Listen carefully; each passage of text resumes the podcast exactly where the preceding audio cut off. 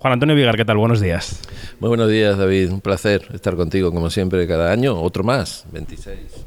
26 de festival y hablabas antes con mi compañera Isabel Sánchez eh, de Onda Cero y decíais eh, que estabas al frente del festival durante 11 ediciones, pero en realidad cumples 10 años. Si, si, hablamos de años, son 10, es una década, ¿no? Es una década, sí. Yo creo que me da ya suficiente perspectiva para ver que el planteamiento inicial que teníamos con el festival se ha ido cumpliendo. Yo desde que llegué a, la dirección del festival, que es un reto pero a la vez un privilegio, que agradezco al alcalde de Málaga darme esa responsabilidad, tenía varias cosas en la cabeza. Una de ellas, la primera y fundamental, conectar mucho más a la ciudad de Málaga con el festival. Y para eso decidimos desarrollar un proyecto que es el MAF, que es poner a Málaga delante del festival y desde todas las artes creativas hablar de cine durante tres semanas.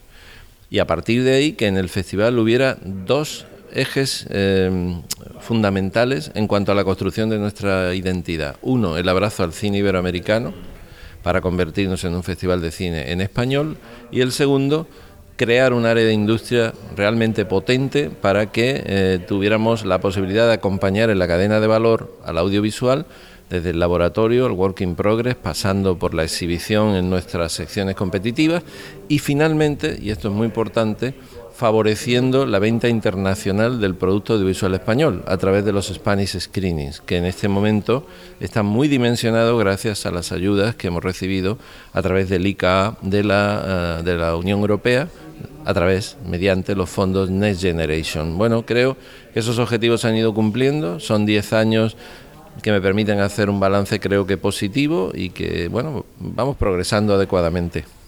Enseguida te preguntaré por el área de industria que nos interesa especialmente en Quinótico, pero antes quería hablarte de la imagen del festival. Esta década que llevas al frente del festival es más o menos, yo llevo un par de ediciones más, pero bueno, más o menos las que llevo yo también viniendo al festival, y la imagen del festival en España ha cambiado radicalmente y yo creo que para mejor. Es decir, la imagen del festival se ha consolidado, el festival tú lo sabes, tenía una imagen de películas, digamos, un festival de, de, comedias muy de público que no estaba muy reconciliado con el cine de autor y con el cine que suele ganar premios, aunque esto también es discutible. Y le has pegado un cambiazo a esto muy importante sin dejar de programar comedias y sin dejar de programar películas de público. Es decir, has incorporado una línea de pensamiento y de creación que no estaba en el frente del festival, ¿no? Esto, a, eh, esto responde a una intención clara por tu parte. ¿Esto lo has encontrado por el camino porque ha coincidido tu mandato aquí con una década de explosión, de creación de directoras, sobre todo jóvenes y directores, que han renovado el cine español? No sé qué parte de responsabilidad hay tuya en el cambio y qué parte de recoger lo que te estaba dando el panorama. Pues un poco de todo. Es decir, nosotros desde el principio tuvimos clara una idea y yo esto lo he defendido siempre. Y me ha costado ciertas críticas en algún momento, no, no hemos estado exentos de críticas. Lo resumo en una frase, la, nuestra singularidad es la generalidad. Es decir, no puede haber un... Yo respeto enormemente a todos los festivales que tienen una línea editorial concreta y que apuestan por un, una temática específica y concreta. Pero creo que un gran festival como Málaga tiene que ser la casa común de todo el cine español. De tal manera que eh, desde ese punto de vista podamos ofrecer lo mejor de lo que se hace, en formatos de producción más convencionales y también más vocacionales, en con directores de larga trayectoria y otros emergentes, con miradas más indagadoras y experimentales y con lecturas narrativas más convencionales. Y bueno, esa actitud que nosotros eh, tenemos hacia el cine español, que, no, que, que es nuestra línea editorial de la singularidad y la generalidad, pues nos ha permitido ahora poder albergar todo tipo de cine y que seamos referente para cualquier director, cualquier productor español que en, un momento determinado quiera que sus películas se difundan. Eso sí es algo que surge de nuestra decisión. Y lo otro que tú dices estaba ahí. Y yo también reconozco que hemos coincidido con una muy buena etapa en la producción de cine en España, en el que los nombres emergentes han venido dotados de un talento descomunal. Y nosotros hemos tenido no solo la intuición, sino creo que también la inteligencia de, la, de las apuestas concretas que hemos hecho por estos nombres. Eh, todo el mundo recuerda nombres como Carla Simón, Carlos Márquez Marcé, Rodrigo Sorogoyen, que tu primera película como director, Stockholm, la, tuvo aquí en Málaga, Elena Trapé, bueno, podría seguir enumerando nombres que han constituido en estos últimos años la, eh, la parte fundamental de la creatividad en el cine español y que surgieron aquí en Málaga. Pero es que esto sigue produciéndose porque ahora han pasado años y, bueno, vemos como estos directores tienen una relación con nosotros casi familiar. Le damos este año un premio a Carla Simón y Carla Simón en el vídeo que ha preparado, ya lo veréis, dice que bueno, que no concibe estrenar en España sus películas sino en Málaga, porque hay un idilio con el festival porque se siente parte de esta gran familia. Ahora estamos renovando incluso estas generaciones y los nuevos nombres que van llegando también quieren venir a Málaga porque entienden que tenemos una gran capacidad de promoción pública y mediática y que lo que aquí eh, sale bendecido suele luego recibir nuevos premios más adelante y nombres como Lauda Ruiz de Azúa o por citar un nombre no quiero destacar nadie de la sección oficial, pero Estivaliz Urresola, que, que viene de Berlín de haber ganado premio, también es parte de esta familia a la que yo me refería. Por lo tanto, yo creo que tenemos el mérito de haber apostado por algo que resultaba para otros poco adecuado, abrirnos a la generalidad y luego ser sensibles, inteligentes para ver dónde estaba ese talento descomunal que estaba llegando. Creo que la palabra que utilizaste en la rueda de prensa donde estaba Isabel el otro día y que yo no pude, mm, no pude asistir porque fue aquí en Málaga fue inabarcable. Fue así, ¿no? Bueno, eso es lo que me dicen todos los compañeros de los medios de comunicación, que el festival se ha vuelto inabarcable. Y yo digo que todo gran festival quizás tenga, tenga que ser inabarcable. ¿Por qué? Porque eh, cuando tú llegas a un evento de estas características tienes que eh, tener una capacidad selectiva y ir eligiendo aquello que entiendes que te resulta más interesante o tiene más conexión con, con tu sensibilidad. Nosotros queremos siempre programar todo aquello que de alguna manera vemos relevante e importante. Tampoco queremos morir de éxito en el sentido de, una programación descomunal que nos supere. Pero te das cuenta, como ha pasado este año, hemos visto 172 películas españolas, si le sumas 23 coproducciones que, también hemos visto de España con otros países, casi 200 películas. Y ahora va el Comité de Selección de Málaga y selecciona 12 como puedes comprender, David, la frustración supera con, creces a la alegría de los que han sido elegidos. ¿Y qué hemos tenido que hacer? Pues casi otra sección oficial paralela dentro de Málaga Premier. Aquellas que no van a competencia, pues son 19 películas, de las cuales quita 6 que son latinoamericanas, pues tienes ahí 13 películas españolas a las que nos ha parecido necesario darle visibilidad. Bueno, a lo mejor esto supera las expectativas de muchos a la hora de poder verlo todo, pero creo que nuestro sentido de utilidad hacia el cine español nos obligaba a esto. Y, bueno, mm, a mí me parece que, Málaga ofrece mucho y cada uno tiene la capacidad y tiene eh, debe tener la intención y la búsqueda personal de aquello que más le interesa.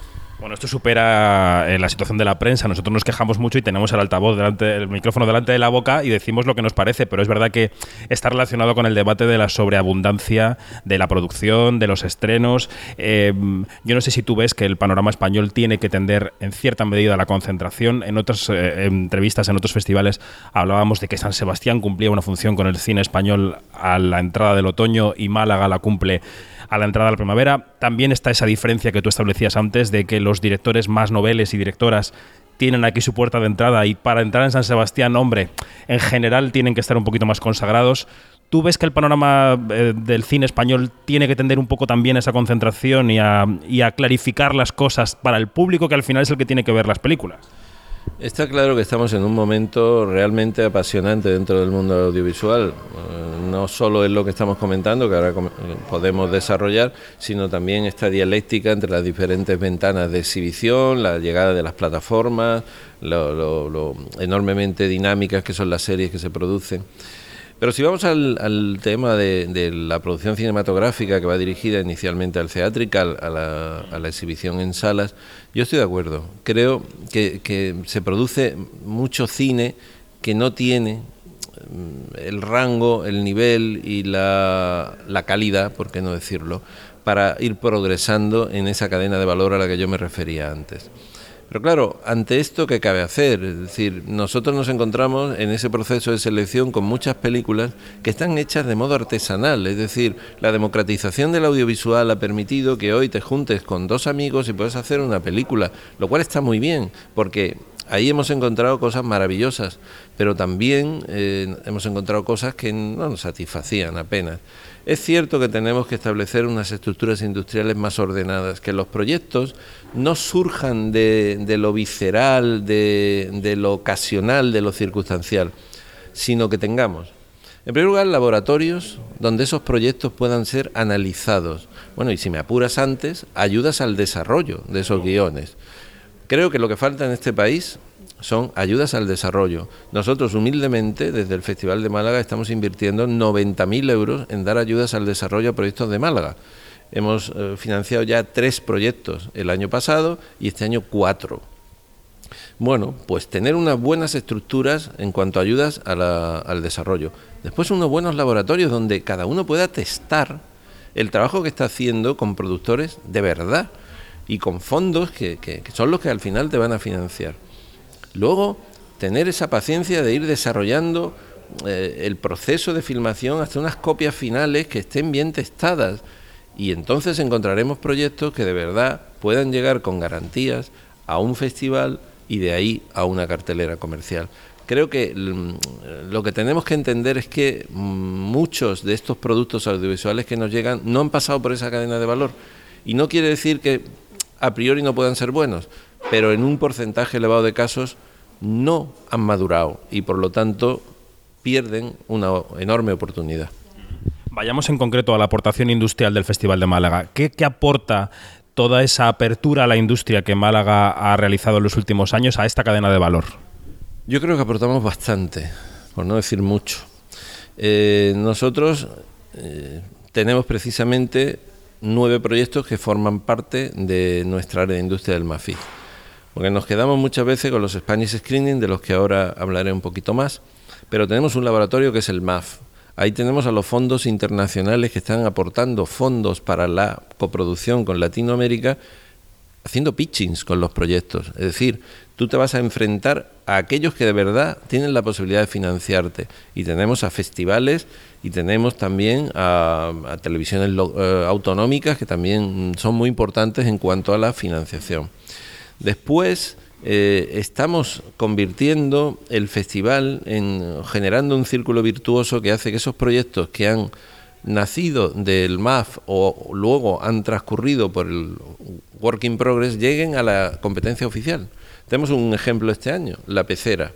La pecera es un proyecto que empieza en nuestro laboratorio y ahí es donde eh, los productores de Puerto Rico encuentran a un coproductor español, en este caso José Esteban Alenda y desarrollan un proyecto y van a diferentes laboratorios con posterioridad y van a, los mercados internacionales a seguir reforzando la coproducción.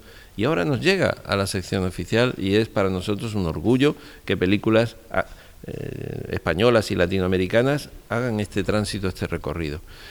Y luego llega la parte del mercado oficial del cine español. Eh, eh, revisando las cifras del MAFID de este año, tenemos unos días antes de, empezar, teníamos ya 1.500 invitados de 62 países del mundo que vienen a ver cine español.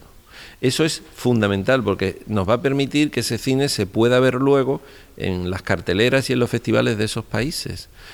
Y al final lo que se busca en el audiovisual, como en todo proyecto cultural, es la mayor visibilidad posible y el reconocimiento del trabajo que uno hace.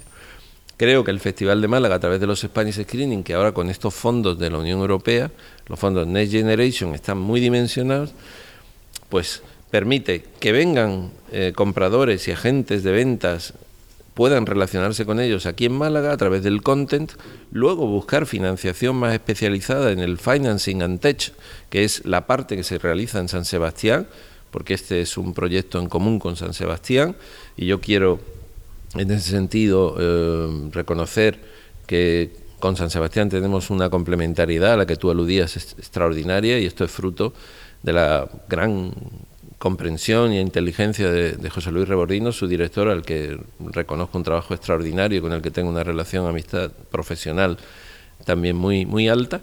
Y luego tenemos una tercera línea de trabajo, ya que ha venido aquí una playa de importante de compradores, vamos nosotros a, a, países estratégicos. El año pasado, en el OnTour, que así se denomina, estuvimos en Buenos Aires, en Argentina, y este año nos vamos a ir, si todo sale como queremos, al, al Asian Content Field Market, que es el mercado asociado al Festival de Busan en Corea. Creo que con todo esto que estamos haciendo, alguna utilidad, por no decir mucha, estamos aportando. Un detalle sobre los screenings. ¿El gobierno se compromete a seguirlos financiando después de que acabe el fondo Next Generation o no? Bueno, este es el gran reto en el que estamos ahora. Me consta, porque lo he hablado con ella, que Beatriz Navas, la directora general del ICA, está trabajando para que en los presupuestos de 2024 aparezca también una consignación para este proyecto. Porque resulta que los proyectos que son buenos hay que mantenerlos, no devaluarlos ni, ni, ni permitir que desaparezcan. Y, por ejemplo, en Ventana Sur, en Argentina, yo me sentía muy orgulloso de que hubiéramos presentado un proyecto de país, de verdad, con más de 100 personas que, que, estuvimos allí, en 20 actividades, todas planificadas, cohesionadas y ordenadas, con el objetivo de promocionar y darle difusión al audiovisual español. Eso no se había hecho nunca antes y es un gran logro que hay que mantener. Yo confío en que las instituciones, el gobierno, sigan aportando fondos para que esto sea posible, porque lo necesitamos en el sector audiovisual. Si queremos ser útiles a un sector, tenemos que facilitarles todos los canales para que ellos puedan crecer. Y, en este caso, el, ámbito de la industria es fundamental. Yo acabo de tener un encuentro con los responsables de las televisiones autonómicas, de la Forta, y les dejaba una especie de palabra, valga la expresión, diciéndoles que el talento que existe en este país es descomunal, pero que la industria la tenemos que seguir reforzando y que dentro de nada tendremos que procurar que aparezca una nueva palabra palabra, talentria, en la que mezclemos el talento y la industria. Está bien, está bien. Bueno, decías hace unos minutos con Isabel que no te vas a eternizar en este cargo, que pronto estarás eh, codo a codo con nosotros en el Albeniz viendo películas o en el Cervantes o donde sea. Eh, ¿Qué queda para culminar el plan de este director del Festival de Málaga si es que las autoridades después de las municipales consideran que, que tiene que seguir en el cargo? ¿no? ¿Qué queda para dejar en manos del, de la siguiente directora o el siguiente director un festival en las condiciones en que, en que se concibió ese plan de 2013?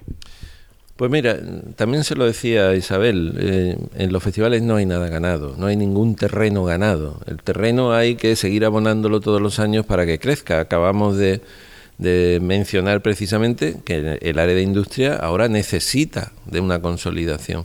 También nuestro abrazo al cine iberoamericano es muy estrecho ya, pero yo quiero todavía reforzarlo más me gustaría visitar muchos de estos países que me invitan constantemente a eventos y que no tengo oportunidad por falta de tiempo, pero que, que necesitan mucho de las ventanas que abrimos en Europa para el cine iberoamericano.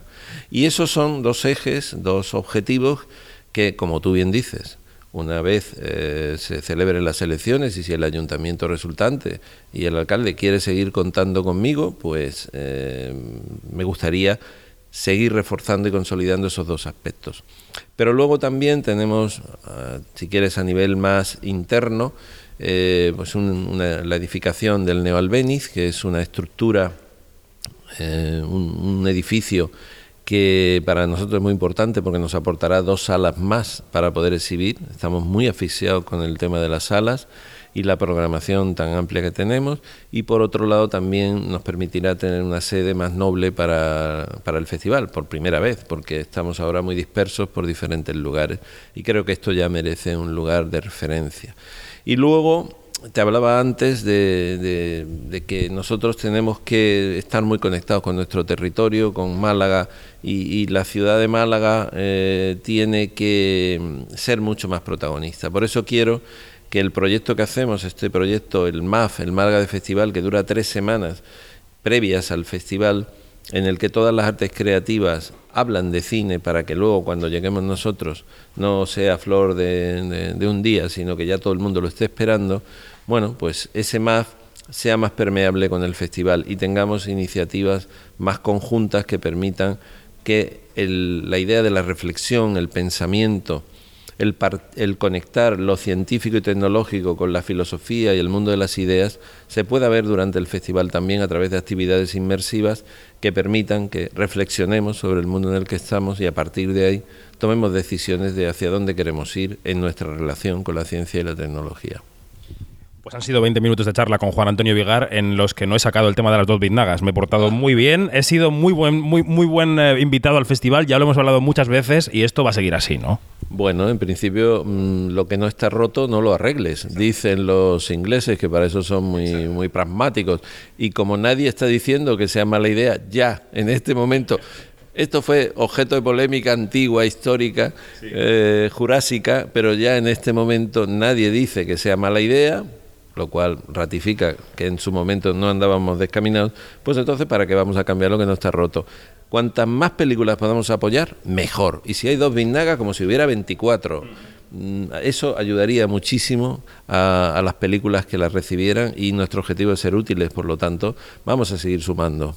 Perfecto, pues seguimos en eso y seguimos apoyando el festival. Gracias, Juan Antonio. Muchas gracias, David.